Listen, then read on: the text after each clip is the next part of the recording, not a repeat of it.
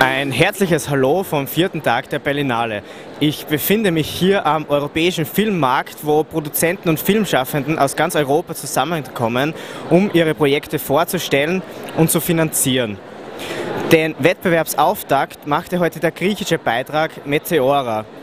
Ein Film, der die unmögliche und verbotene Liebesgeschichte zwischen Mönch und Nonne inmitten der griechischen Gebirgslandschaft erzählt.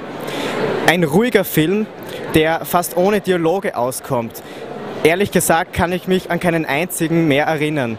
Im Gedächtnis blieben nur die zahlreichen Landschaftsaufnahmen und vor allem die vielen imposanten Felsen. Ein Film, der der Jury vielleicht sehr gut gefallen könnte. Danach ging es weiter zu Captive, der neue Film des philippinischen Regisseurs Brillante Mendoza.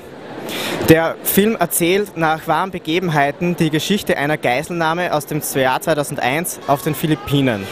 Der Film wurde auch fast ohne Drehbuch gedreht, das heißt die Schauspieler wussten von Tag zu Tag nicht, was sie erwartet. Der Regisseur setzt traditionellerweise auf Realitätsnähe, aber baut überraschend viele Maschinengewehr- und Kampfszenen ein.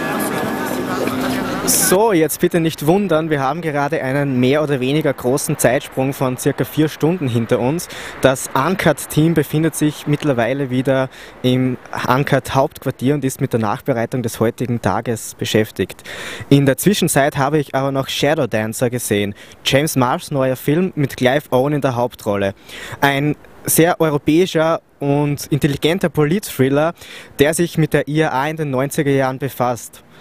Ein guter Film, der die politischen Ereignisse rundherum eigentlich etwas ausklammert und den Fokus auf eine kleine Familie legt.